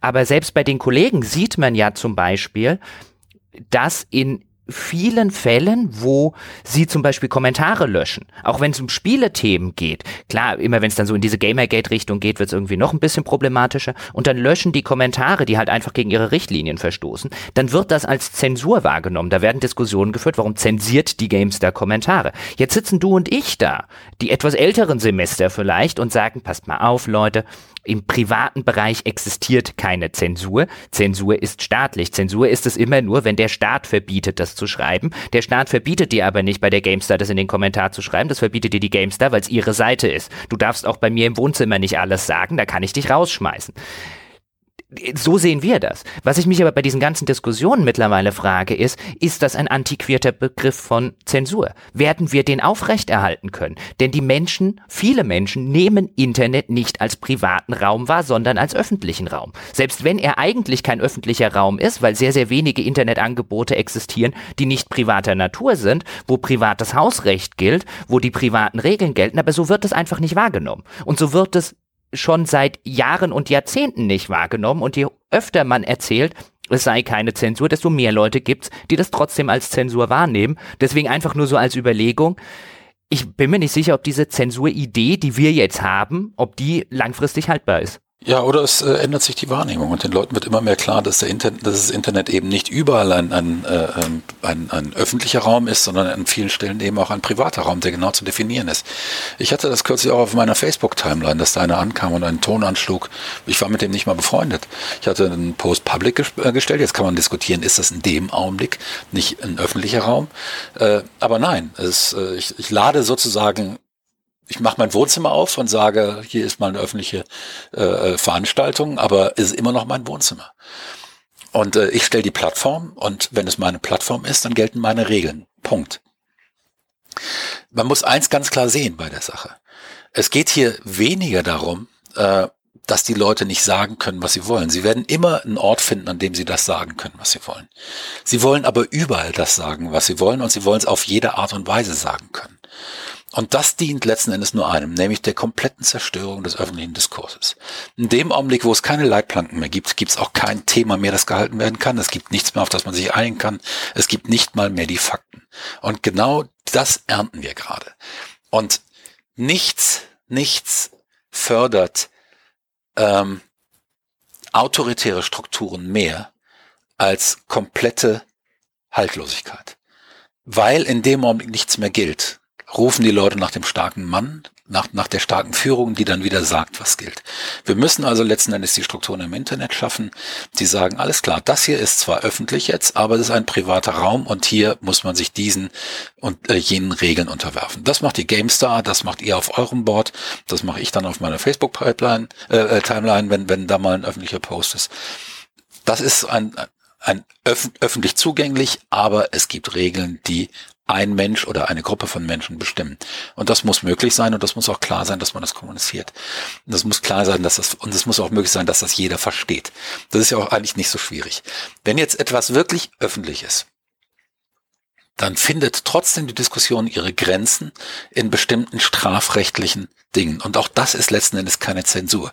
Wenn der Staat sagt, du darfst öffentlich niemand mit Mord bedrohen, dann ist das keine Zensur dann werden da ein paar Rechtsgüter gegeneinander abgewähnt, äh, abgewägt und dann wird gesagt, dass ein Mensch sich einigermaßen sicher, sicher fühlt und nicht bedroht wird und nicht damit rechnen muss, dass er demnächst äh, äh, getötet wird. Das ist höher zu bewerten als das Recht eines anderen Menschen, diese Drohung auszusprechen. Prinzipiell gilt die Meinungsfreiheit, aber an der Stelle findet die ihre Einschränkung. Und das ist schon immer so gewesen. Das war früher auch so. Ich konnte nicht einfach auf irgendeinem Marktplatz hingehen und sagen, das ist jetzt hier öffentlicher Raum. Und dich da, ne, du hast mir jetzt zwei Äpfel verkauft und von denen hatte einer eine Stelle und ich mach dich fertig, ich schlag dich tot. Das war früher schon strafbar und das ist im Internet genauso strafbar.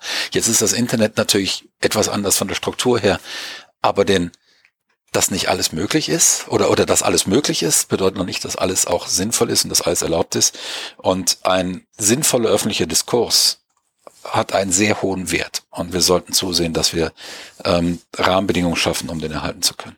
Dein Wort in Gottes Ohr. Ich stimme dir ja vollumfänglich in allem von dem zu, was du gerade gesagt hast. Alleine ähm, meldet sich bei mir immer so der kleine Kulturpessimist und der sieht die Zustände im Internet und äh, er hofft, dass wir diesen Zustand erreichen, den du gerade geschildert hast. Alleine er ist sich nicht sicher, ob das im Internet durchsetzbar ist. Aber bevor wir das jetzt zu sehr vertiefen, wie gesagt, dein Wort in Gottes Ohr, hoffentlich kommt es so und hoffentlich wird man auch das im Internet durchsetzen können kommen wir zum nächsten Thema, nämlich, und da würde mich, weil du ja auch als Autor in der Spieleindustrie unterwegs bist, insbesondere deine Meinung interessieren, denn der Nebula Award, was ein US-amerikanischer, der wichtigste US-amerikanische Award für Science-Fiction und Fantasy-Autoren und Romane ist, auch Drehbücher spielen da inzwischen eine Rolle seit einigen Jahren, der hat jetzt erklärt, ab 2018 gäbe es einen Nebula Award für Game Writing, also für gute Spielegeschichten. Und da würde mich interessieren, du als Spieleautor, willst du einen Nebula Award? Wäre der dir wichtig? Ist das wichtig, dass man diesen, insbesondere in der englischsprachigen Welt, hoch anerkannten Preis dass der jetzt endlich auch Spiele aufnimmt, ist das für dich ein Zeichen davon, dass Spiele endlich so ein bisschen auch in dieser öffentlichen Kunstwahrnehmung angekommen sind? Oder würdest du sagen, was hilft mir der Nebula? Wir brauchen eigene Preise. Das waren jetzt mehrere Fragen auf einmal und die Antworten sind sehr unterschiedlich und nur schein widersprüchlich, aber nur scheinbar widersprüchlich. Also erstens, ja, es zeigt natürlich gewachsene Anerkennung, wenn ein sehr renommierter Literaturpreis und der Nebula ist ein sehr renommierter popkultureller Preis, wenn der dann sagt, wir haben ja ein neues Medium und dieses Medium ist preiswürdig. Die andere Sache ist die, ähm, es gab da eine Äußerung äh, von dieser einen Frau, äh, die dann sagte, wir sind uns halt sicher, dass auch Spiele genauso immersiv sein können wie ein gutes Buch. Und ähm, da stellen sich mir die Nackenhaare hoch, weil es relativ viel Ahnungslosigkeit verrät, was Spiele sind und wie Spiele funktionieren. Und deshalb fürchte ich, dass der Nebula Award für Spiele nicht unbedingt äh, einen guten Start haben wird. Ich weiß nicht, wie die ihre Kommission besetzen werden, ihre Findungskommission. Ich weiß nicht, ist ja nicht öffentlich, wie der, wie der, wie der Hugo, der darunter auch sehr leidet in den letzten Jahren, weil, weil er von, von äh, äh Rechtsradikalen äh, geentert wird. Ähm, der Nebula ist ein, ist ein Jury Award und ähm, was weiß ich, ich weiß nicht, wer den schon alles, äh, also das Who is Who der Science Fiction weiter hat, hat, hat den Nebula Award bekommen. Und insofern ist das sehr renommiert. Und ich fürchte, sie werden sich mit Spielen, wenn sie da nicht tatsächlich einiges an Research betreiben, wer da überhaupt äh, äh in Frage kommt und was überhaupt die Regeln sind des Storytellings in, in Games und wo die Probleme auch liegen des Storytellings in Games, dann fürchte ich, werden die ihren Preis beschädigen, eher als dass das wirklich zu einem Preis wird, den wirklich exzellente Game Writer dann auch unbedingt haben wollen. Zumindest in den ersten Jahren. Zumindest in den ersten Jahren. Jetzt hast du ganz kurz, um das mal für die Hörer, die da nicht drinstecken, auch noch aufzubereiten oder ihnen so einen Hinweis zu geben. Du hast jetzt gerade den Hugo Award, das ist ein Publikums-Award genannt und äh, hast von Rechtsradikalen gesprochen. Da könnten wir jetzt drüber diskutieren, wiefern der radikal passt, aber dann äh, schweifen wir wieder auf eine politische Diskussion ab. Da müssen wir gar nicht hin. Wer das interessiert, was da hinter den Kulissen bei dem Hugo Award passiert, dem kann man an der Stelle raten, einfach mal nach Set Puppies zu googeln. Das ist nämlich eine Gruppe, die sich zusammengeschlossen hat mit dem Aufruf, eine eher konservative Gruppe, so ein bisschen den Hugo Award und das Publikumsvoting in ihrem Sinne zu unterwandern. Wen der Teil interessiert, einfach mal nach Set Puppies googeln, dann findet man da schon sehr viel und das ist übrigens sehr interessant, sich dort hineinzulesen. Wie sieht es aus, Wolfgang? Und das würde mich interessieren, weil einerseits ja, einerseits sitze ich auch da und denke, es ist ja gut, wenn Spieler auch bei diesen großen anerkannten Preisen, ob das jetzt Filmpreise sind, wie zum Beispiel der BAFTA, der äh, britische der renommierte britische Award, der mittlerweile auch an Spiele verliehen wird, oder ob das jetzt so Nebula Awards sind. Einerseits ist es ja gut, wenn Spiele in diese etablierten Kritikerpreise auch reinrücken, in diese renommierten Kritikerpreise, weil es schon indiziert, dass Spiele auch in diesen Kreisen als Kunst inzwischen angesehen werden. Andererseits fragt man sich aber schon, warum kriegen wir es nicht hin, als Industrie gesamt und dann nehme ich jetzt mit wir, meine ich jetzt nicht nur wir und die Spieleindustrie, sondern ich meine wir alle, die Spiele spielen, über Spiele schreiben, über Spiele reden, Spiele produzieren, wir als, als komplette Gemeinschaft, warum kriegen wir es nicht hin, sowas selber zu etablieren, einen renommierten Preis für uns? Und der existiert ja einfach nicht. Der existiert nicht und äh, da schieben sich auch die Leute, die in Frage kämen, ihn zu stiften, so ein wenig den schwarzen Peter hin und her. Wobei es dabei, glaube ich, weniger um das Geld geht, das wäre schon da. Ich glaube, es geht einfach darum, dass man sich gar nicht klar ist, wie man das tatsächlich organisieren soll, damit das wirklich renommiert wird. Ähm, damit das wirklich, wir haben, wir müssen einsehen, äh, Film, Bücher, Theater, äh, auch Science Fiction, die kommen seit Jahrzehnten im Feuilleton vor. Das sind Journalisten, die sich nur damit auseinandersetzen, den Kunstgehalt von diesen äh, äh, äh, Formaten letzten Endes abzuklopfen. So etwas gibt's bei Spielen erst im Ansatz. Das heißt, wir haben schon das Problem, dass die Fachleute, die das könnten, die sich zusammensetzen könnten als Jury und auf einer fußend auf einer gemeinsamen Terminologie, auf einer gemeinsamen Idee davon, was daran kunsthaltig sein könnte. Diese Leute sind ganz wenige und da gäbe es schon große Schwierigkeiten, eine Jury wirklich exzellent zu besetzen, so dass dann hinter die Leute sagen, alles klar, das war jetzt kein Gemauschel.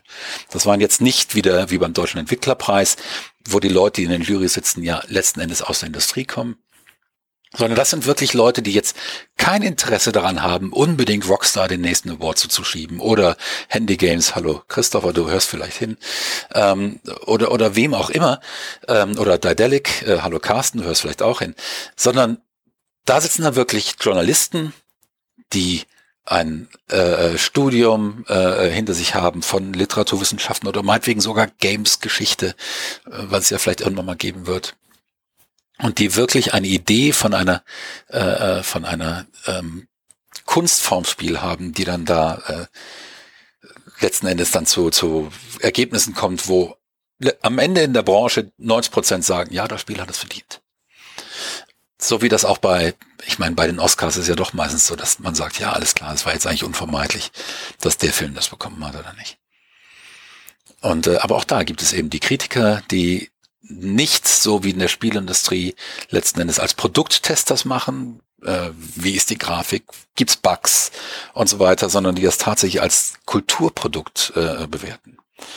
Und ähm, das dauert wahrscheinlich noch zehn Jahre, bis wir die Leute haben. Und dann wird es irgendwann diesen Preis geben, da bin ich mir sicher.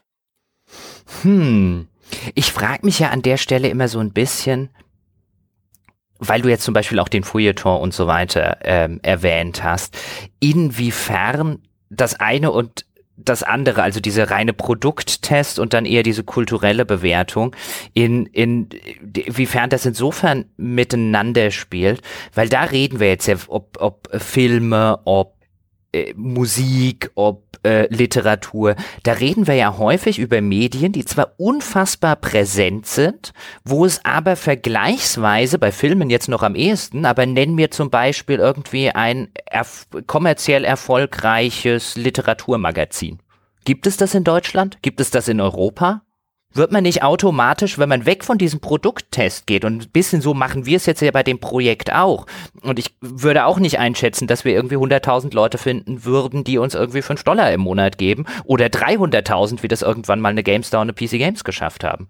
Bewegt man sich dann aber nicht weg, ähm, weißt du, kann ich mir das als Journalist oder als, als ähm, äh, Journalismus im Allgemeinen, als Games-Journalismus, kann ich mir erlauben, in diese Richtung zu gehen und verliere ich dann nicht meine ganzen, meine ganzen Leser? Das ist mal die Frage, wo willst du veröffentlichen? Die meisten äh, äh Literaturjournalisten ähm, veröffentlichen ja nicht in irgendeinem äh, Literaturmagazin, äh, das in Deutschland 100.000 Auflage hat. Sowas gibt's natürlich nicht. Das ist ganz klar. Es gibt Literaturmagazine, die haben vielleicht 3.000, 4.000 Auflage, weiß ich nicht. Ähm, vielleicht auch ein paar mehr in der Ausnahme, aber normalerweise äh, findet Literaturkritik in den Tageszeitungen statt, in den Wochenmagazinen, äh, in den Zeitschriften, die sich mit dem Weltgeschehen beschäftigen. Und da wäre auch der natürliche Platz für Games, wenn Games als Kultur gut behandelt werden und nicht eben als Produkt. Jetzt muss man sagen, dass natürlich die andere Kunstformen haben so Produkttests nie nötig gehabt.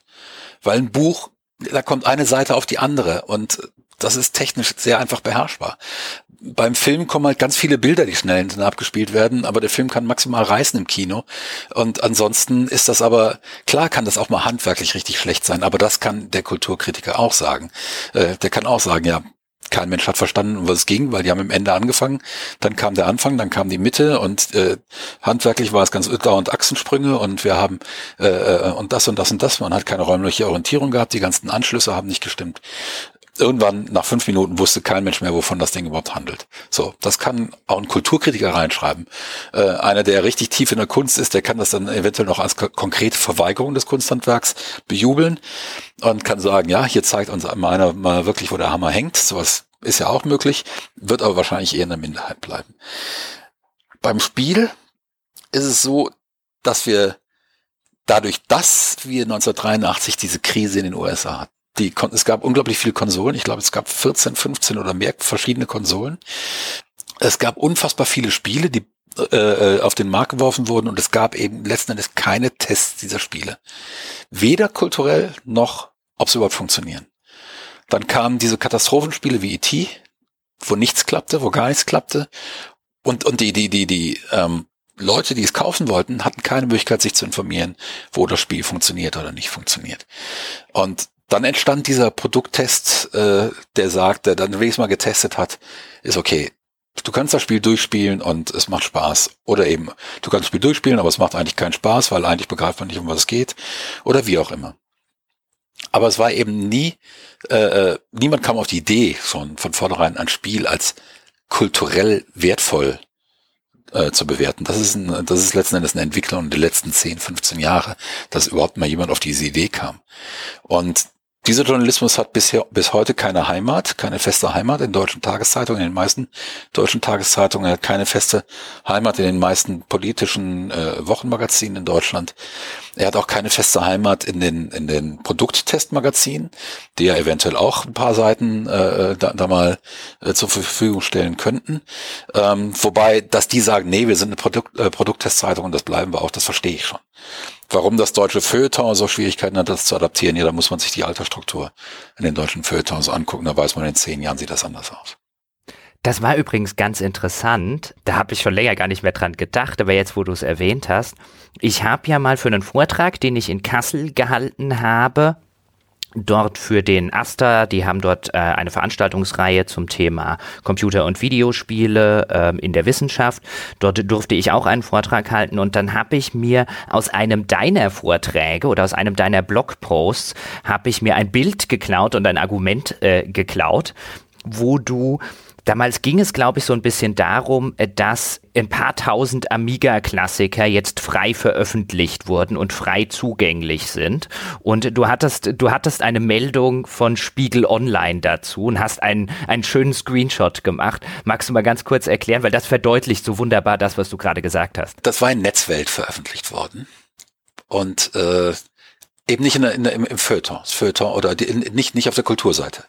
Und ich habe dann eben gesagt, jetzt stellt euch mal vor, äh, wir würden irgendwie 5000 oder 15.000 Bücher, die seit äh, äh, aus dem 19. Jahrhundert, die seit vielen, vielen Jahren außer Druck sind, ähm, die würden wir jetzt, die würden jetzt wieder online gestellt. Oder, oder da würde sich das, die Feuilletons würden sich überschlagen. In ganz Deutschland. Ja, Bücher, die nicht mehr zugänglich waren, jetzt können wir sie wieder lesen. Sie sind online lesbar. Wunderbar, ganz toll würde sich alles überschlagen, würde sagen, was für eine kulturelle Leistung. Dasselbe mit Spielen. Kein Feuilleton Deutschlands hat das erwähnt. Nicht eins. Im Spiegel kam es wenigstens in der Netzwelt. Ich weiß, wir hatten die Diskussion. Ich habe dann böse, böse äh, äh, ähm, Facebook-Posts bekommen, äh, die von, von Spiegelredaktionen, die gesagt haben, ja, wir haben es doch veröffentlicht. Ich gesagt, ja, habe ich doch auch geschrieben. Ihr habt es wenigstens veröffentlicht, aber eben nicht im Feuilleton. Ich frage mich, warum passiert das nicht im Feuilleton?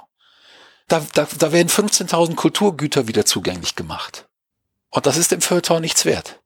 Keine Meldung. Und ich saß da und dachte, ja gut, Sign of the Times. Das ist der Stand. So sieht es aus. Das wäre, wenn das heute nochmal passieren würde, würde das gleiche passieren in zehn Jahren. Nehme ich an, sehe es anders aus. Sehr schön. Dann vielleicht zum Abschluss. Wir werden die Folge heute ein bisschen kürzer halten, weil ich die danach auch noch schneiden, online stellen und so weiter muss. Ich habe ja eingangs schon erwähnt, was es da für Probleme dieses Mal gab. Ich, ich bin ja mal gespannt. Am Ende stelle ich irgendwie bei dieser Folge jetzt irgendwie fest. So nach 90 Minuten auch riesige Audioprobleme oder so und dann sitze ich irgendwie da und äh, lese noch 90 Minuten die göttliche Komödie von Dante Alighieri vor. Das wäre aber viel besser. ich, ho ich, hoffe, wir sind ein bisschen unterhaltsamer, zumindest zum Podcast anhören als äh, Dante. Aber gut. Ja. ja, wir müssen aufhören, mein Bier ist leer. Nee, wir müssen noch ein Thema will ich noch bequatschen. Ich will noch ein Thema bequatschen, da musst du durch, weil da hast du im Vorgespräch schon sowas Interessantes dazu gesagt. Es gab und auch das ist jetzt im September passiert und ist so ein bisschen unter dem Radar passiert. Sebastian hat das äh, wunderschön auch in seinem Magazin aufbereitet. Deswegen hier jetzt die Kurzform für alle, die, die nicht Bäcker sind oder das Magazin noch nicht gehört haben. In dem schon sehr betagten MMO RuneScape kam es in den letzten Wochen und Monaten dazu, dass immer mehr Goldseller, also Leute, die in-game Gold, verkau äh, Gold verkaufen wollen oder einen auf externe Seiten locken und dort Gold verkaufen wollen, dass die extrem zugenommen haben und die RuneScape Community hat sich gefragt, was zur Hölle ist passiert und es stellt sich heraus, dass es sich bei diesen neu hinzugekommenen Goldsellern, insbesondere bei RuneScape, wobei man wahrscheinlich gucken müsste, ob das andere Spiele nicht genauso betrifft. Lustigerweise seit einigen Wochen gibt's extrem viele Goldseller bei Lotro, die es seit seit irgendwie zehn Jahren schon nicht mehr gegeben hat oder seit fünf Jahren und äh, plötzlich ist der halbe Chat voll mit diesem Spam. Also kann sein, dass sich das nicht nur auf RuneScape konzentriert. Und es stellt sich auf jeden Fall heraus, sehr viele davon kommen aus Venezuela. Nun muss man wissen, in Venezuela herrschen gerade sehr, sehr katastrophale Zustände, sowohl politisch als auch wirtschaftlich das Land ist von einer riesigen Krise in, in, in vielerlei Hinsicht betroffen, unter anderem auch von einer großen Inflationskrise. Das heißt, laut New York Times zum Beispiel beträgt durch diese Inflation der effektive Mindestlohn in Venezuela gerade etwa fünf Dollar pro Monat, was viele Venezuelaner, Venezuelaner, oh Gott, Wolfgang, wie heißen die? Venezuelaner, richtig? Ja, das klingt gut. Venezuelaner dazu gebracht hat, Goldseller zu werden. Und das ging sogar so weit, dass in Venezuela Tageszeitungen, große Tageszeitungen, mehr oder weniger erklärt haben, wie das funktioniert. Denn wenn man Goldseller ist, zum Beispiel bei RuneScape, dann verdient man schlicht im Monat mehr als diese 5 Dollar, die man als Mindestlohn für normale Arbeit verdienen könnte. Und das fand ich so spannend, dass wir Vorgespräch, Wolfgang und ich, auch kurz drüber geredet haben. Wolfgang, wie, wie, wie würdest du das bewerten? Also erstmal ist es Venezolaner, nicht UE. Oh, okay. Tatsächlich. Ja, Venezolaner. Ähm, wie bewerte ich es? Also erstmal ist es ganz furchtbar für die Menschen. Punkt. Das zweite ist, und das ist das, was jetzt wahrscheinlich hier für unsere Diskussion das Relevantere ist, weil wir werden die Probleme in Venezuela leider nicht lösen jetzt das Problem des äh, oder oder was was da aufscheint, ist eine dieser Sachen, die hat der gute Teut Weidemann vor vielen Jahren schon mal auf einer äh, äh GDC geäußert. Es gibt oder was eine Kuh war das egal. Die virtuellen Welten sind reale Welten. Ähm, dieses Argument ja, der Mensch lebt ja nur noch in virtuellen Welten, das sind reale Welten. Und in diesen Welten wird Geld verdient. In diesen Welten wird, wird, wird Umsatz gemacht. Äh, World of Warcraft hat teilweise eine Schattenökonomie von mehreren Milliarden Dollar jährlich gehabt, wo Menschen zu einem ganz festen Kurs äh, äh Ingame-Währung verkauft haben, die gefarmt wurde. Die wurde in China in Fabriken tatsächlich gefarmt. Da saßen wahrscheinlich, da muss man sich dann so, so äh, lauter Kids, 14-jährige Kids maximal oder 12-jährige Kids für irgendwelchen Computern vorstellen, deren Aufgabe es war, pro Stunde möglichst viel Ingame-Gold zu farmen, das dann verkauft wurde zu einem Kurs von äh, 1 zu 14 gegen Dollar. Ähm, dieser Kurs war jahrelang sehr stabil. Ich weiß nicht, wie es aktuell aussieht, aber schon da äh, haben die damit äh, te äh, teilweise anderthalb, zwei Milliarden Umsatz im Jahr gemacht. Ähm, das ist jetzt nicht Geld, das Blizzard bekommen hat, sondern das Geld, das Goldfarmer bekommen haben. Und ähm, das ist äh, deshalb diese die virtuellen Welten sind real und sie werden immer realer werden und sie werden immer konkretere wirtschaftliche Bedeutung haben. Real weltliche Bedeutung haben. Und ähm, dieses alte Argument, ja, das, das sind Räume, die müssen uns nicht interessieren, das wird immer weniger gelten.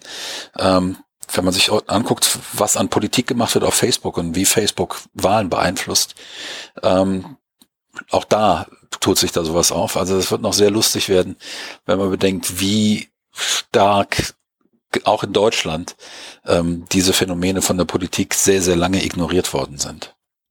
Ich finde es einen sehr interessanten Gedanken mit dem, dass diese virtuellen Welten reale Welten sind, weil solche Fälle wie jetzt eben der in Venezuela, äh, ich hab's heute mit Venezuela, wie der in, in Venezuela, die zeigen halt wirklich schön, das ist eben diese klassische, es gibt das echte Leben und dann gibt's die virtuelle Welt in der heutigen Ära, wo auch noch immer mehr Spiele zum Service werden, immer mehr Spiele eine Online- und Multiplayer-Komponente besitzen, dass das einfach so wirklich nicht mehr gilt. Wenn es für einen Menschen in Südamerika wirklich lukrativer ist, die Ingame-Währung in einem MMO zu farmen und sie dann wieder dem MMO-Spieler oder einem anderen MMO-Spieler, der wahrscheinlich aus dem Westen kommt, weil in Venezuela wird man sich das dann wiederum nicht leisten können, äh, wieder weiter zu verkaufen, damit der nicht mehr so viel spielen muss, damit der so eine Abkürzung hat, dann kann man nicht mehr argumentieren, dass hier eine wirkliche Trennung zwischen echter Welt und Spiel stattfindet. Denn dann würde ich sagen, ich weiß nicht, ob ich sagen würde, die virtuelle Welt ist eine reale. Ich würde vielleicht eher sagen, das Ganze geht irgendwann fließend ineinander über und es ist wirklich schwer zu sagen, wo endet die reale Welt und wo beginnt die virtuelle. Ja, es, es ist so. Es ist so. Die, die, also es war noch nie wahr, dass virtuelle Welten nicht auch reale Welten sind. Aber es wird immer klarer. Und es gibt ja eigene Währungen in diesen Welten. Es gibt, also es wird, ähm, und man muss sich klar machen, was das bedeutet für die Gesellschaften. Man muss, da muss Geld in Forschung investiert werden. Da muss, äh, wir müssen das viel, alles viel besser verstehen, weil sonst laufen wir in Welten hinein. Äh, und jetzt meine ich die gesamte Welt, die ich rede immer von der physischen Welt und von der nicht physischen. Auch nicht physikalisch, sondern physisch. Physikalisch sind alle Welten. Unsere ist physisch, körperlich. Und ähm, die anderen sind halt nicht physisch. Alle diese Welten zusammen interagieren miteinander und äh, die einen beeinflussen die anderen. Und was das mal gibt in ein paar Jahrzehnten, weiß ich nicht. Ich werde es ja möglicherweise auch gar nicht mehr erleben. Aber ähm, man sollte sich dringend damit beschäftigen und sich ein paar Ideen verschaffen, was da gerade passiert. Und es ist ja auch wirklich interessant, das kommt ja noch so ein bisschen hinzu.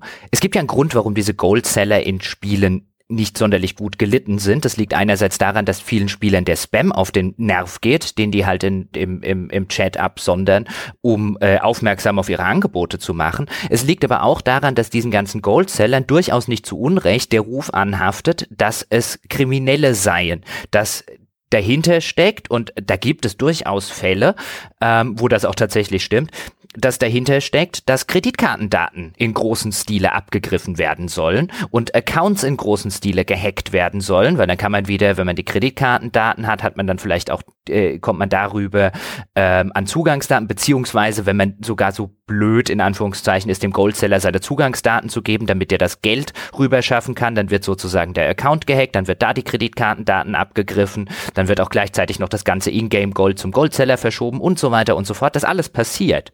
Ich will um Gottes Willen nicht sagen, dass jeder ähm, aus Venezuela, der das gerade macht, ein Krimineller ist. Nein, aber da sieht man auch schön, wie es selbst im Spielebereich dann passieren kann und garantiert auch passieren wird, weil diese Menschen, die das jeden Tag machen, die brauchen ja einen Zwischenhändler. Die werden nicht alle sich eine Webseite aufsetzen und so weiter und so fort. Die werden von Zwischenhändlern bezahlt und so rutschen Menschen in die Kriminalität. Ja, das ist richtig. Das lassen wir, das lassen wir jetzt als Horror-Vakui, lassen wir das jetzt so ausgehen. Na, es ist, ich finde es halt super interessant, weil es auch wieder zeigt, ähm, wie Menschen in Kriminalität reinrutschen können, ohne vielfach was so wirklich dafür zu können. Ich nehme, um Gottes Willen, die meisten von diesen Menschen werden das tun, weil sie irgendwie Geld verdienen müssen. Ja, die haben wahrscheinlich Kinder, ja, Kinder die sie ernähren müssen und, und ja. An dieser Stelle übrigens, weil wir es gerade bei Finanzen haben, wir werden jetzt nicht mehr lange drüber reden, aber ich muss noch einen Tipp loswerden. Auch den werde ich in den Show Notes verlinken, nämlich auf der niederländischen Seite The Correspondent, den Text gibt es allerdings auch in Englisch, gibt es oder gab es, der ist schon ein paar Monate alt, einen fantastischen Artikel darüber, wie unter anderem, das dient nur als Beispiel, es ist letztlich ein eher ein ja, wirtschaftsjournalistischer Artikel, aber sehr gut lesbar. Es dient Activision als Beispiel für Unternehmen, global operierende Unternehmen, die keine Steuern mehr zahlen auf eine sehr, sehr legale Art und Weise. Und der Artikel in The Correspondent, der mir erst kürzlich und äh, den so ein bisschen die Spieleindustrie erst kürzlich entdeckt hat, weil er eben zufälligerweise als ein Hauptbeispiel Activision Blizzard nimmt, ähm, der ist sehr, sehr lesenswert. Ich fasse es mal ganz, ganz kurz zusammen, ähm, damit man so ungefähr weiß, worum es geht. Es geht nämlich davon, davon dass Activision Blizzard die Intellectual Property, wie es im Englischen heißt, also die, ähm, wie nennt man das auf Deutsch, Wolfgang? Intellectual Property, die Rechte, die Lizenzen? Wir sagen IP-Rechte. Okay, die IP-Rechte an ihren Spielen an ein äh, Tochterunternehmen in den Niederlanden, das da lautet ATVI CW. Ähm, abgetreten hat und dieses Unternehmen, das zur Mutter Corporation Activision Blizzard in den USA gehört, nimmt jetzt, weil ihm die IP-Rechte gehören, die ganzen Einnahmen ein, die Activision Blizzard erwirtschaftet, zum Beispiel in Europa. Der Punkt an der ganzen Geschichte ist, und dann wird's interessant, ist, dass Activision Blizzard und auch in den USA und ATVICV oder ATV oder wie man es auch immer aussprechen mag, nirgendwo Steuern auf diese Einnahmen bezahlen. Laut den Recherchen dieses Journalisten hat Activision Blizzard zwischen 2009 und 2014 4,3 Milliarden Euro, also ATVCV, diese Tochtergesellschaft, an Royalties eingenommen und einen Profit gemacht von 2,3 Milliarden Dollar, den sie nirgendwo versteuern. Denn, und jetzt kommt der springende Punkt, das niederländische Steuerrecht sieht vor, dass die Steuern dort bezahlt werden, wo die Muttergesellschaft ihren Sitz hat, nämlich in den USA. Das amerikanische Steuerrecht wiederum sagt, die Steuern müssen dort bezahlt werden, wo das Geld eingetroffen ist, nämlich in den Niederlanden. Als Resultat Activision Blizzard, und das sind um Gottes Willen nicht die einzigen, sie dienen hier lediglich als ein Beispiel eines global operierenden Unternehmens, bezahlt auf diese 4,3 Milliarden, ähm, die sie eingenommen haben, beziehungsweise auf den Profit von 2,3 Milliarden, nirgendwo Steuern. Das finde ich interessant, das kann man sich mal anschauen. Wolfgang, hast du dazu noch ein paar abschließende Worte zu sagen? Wir können ja mal die Bundeskanzlerin fragen, ob sie das ins deutsche Recht auch aufnimmt, äh, dass man dieselbe, dass man das gleiche Loophole benutzen kann wie die Amerikaner. Das würde vielen deutschen Firmen helfen. Nee, äh, im Ernst, es ist natürlich ein Witz, vor allen Dingen äh, in dem Artikel wird auch noch erzählt, wie es dazu kam, weil dieses, dieses äh, Schlupfloch war nicht immer da. Es wurde ganz gezielt von Lobbyisten da hineingebracht und äh, seither versuchen einige Leute es wieder zu schließen und es scheint unglaublich äh, äh, schwer zu sein, das wieder zu schließen. Also es ist äh, ein, eine Lehrstunde an Lobbykapitalismus und äh, das sind Möglichkeiten, die, die machen einen wütend und so Leute machen letzten Endes äh, unsere Gesellschaften kaputt, weil sie klar machen, Solidarität innerhalb der Gesellschaft, die können kleine Leute leisten, die Großen haben da überhaupt keine Idee. Nun gut, ähm, wir wollen uns ja und euch ja vor allen Dingen nicht äh, zu kulturpessimistisch hinterlassen. Deswegen, ihr habt's ja alle in der Hand. Nächsten Sonntag ist äh, Wahl. Geht bitte, und das wäre unsere Bitte und unser Aufruf von uns allen Vieren, auch von André und Sebastian in Abwesenheit. Geht bitte wählen macht von eurem Wahlrecht Gebrauch, bleibt nicht einfach zu Hause sitzen. Wenn ihr nicht wisst, wen ihr wählen sollt, dann wählt wegen mir irgendwie eine Spaßpartei oder die Grauen Panther oder wen auch immer. Aber geht am Sonntag wählen oder geht im Laufe der Woche wählen. Das wäre wichtig und damit komme ich zum, mit diesem Aufruf zum André Peschke Gedächtnismonolog, denn Wer jetzt gedacht hat, ich will nicht nur wählen gehen, sondern ich wähle auch den Weg, diesem Podcast mehr Geld zukommen zu lassen oder überhaupt Geld zukommen zu lassen, der kann auf unsere Patreon-Seite gehen. Patreon.com slash auf ein Bier. Dort bekommt man für fünf Dollar pro Monat sämtliche fantastischen Inhalte, die wir produzieren. Unter anderem auch die Formate, die Wolfgang normalerweise macht, beziehungsweise die Wolfgang mit mir zusammen macht, wie Walkthrough. Wer das nicht möchte, wer sagt, nee, Geld habe ich gerade nicht übrig oder hey, ihr kriegt doch sowieso schon Geld von mir, der kann immer noch auf iTunes gehen und uns die verdiente 5-Sterne-Bewertung geben. Damit helft ihr dem Podcast sichtbar zu bleiben, damit helft ihr dem Podcast neue Hörer zu gewinnen. Und wer stattdessen lieber diskutieren will, so wie es Wolfgang und ich heute gemacht haben, auf einem hohen auf einem hoffentlich hohen Niveau über Spiele, der möge doch bitte auf unser oder in unser Forum kommen unter forum.gamespodcast.de findet ihr das weltbeste Spieleforum und wir sagen das nicht einfach nur so dahin. Wir sind tatsächlich davon überzeugt, dass es nicht sonderlich viele Spieleforen, wenn überhaupt, im deutschsprachigen Raum gibt oder weltweit, deswegen nennen wir es Weltbestes, in denen man sich auf einem so hohen Niveau und unter so netten Menschen über das vielleicht schönste Hobby der Welt austauschen kann. Mit diesem Monolog und mit dem Abschluss dieses Monologes bin ich dann auch am Ende und wir sind am Ende dieser Sendung. Wir hören uns wieder nächste Woche. Bis dahin.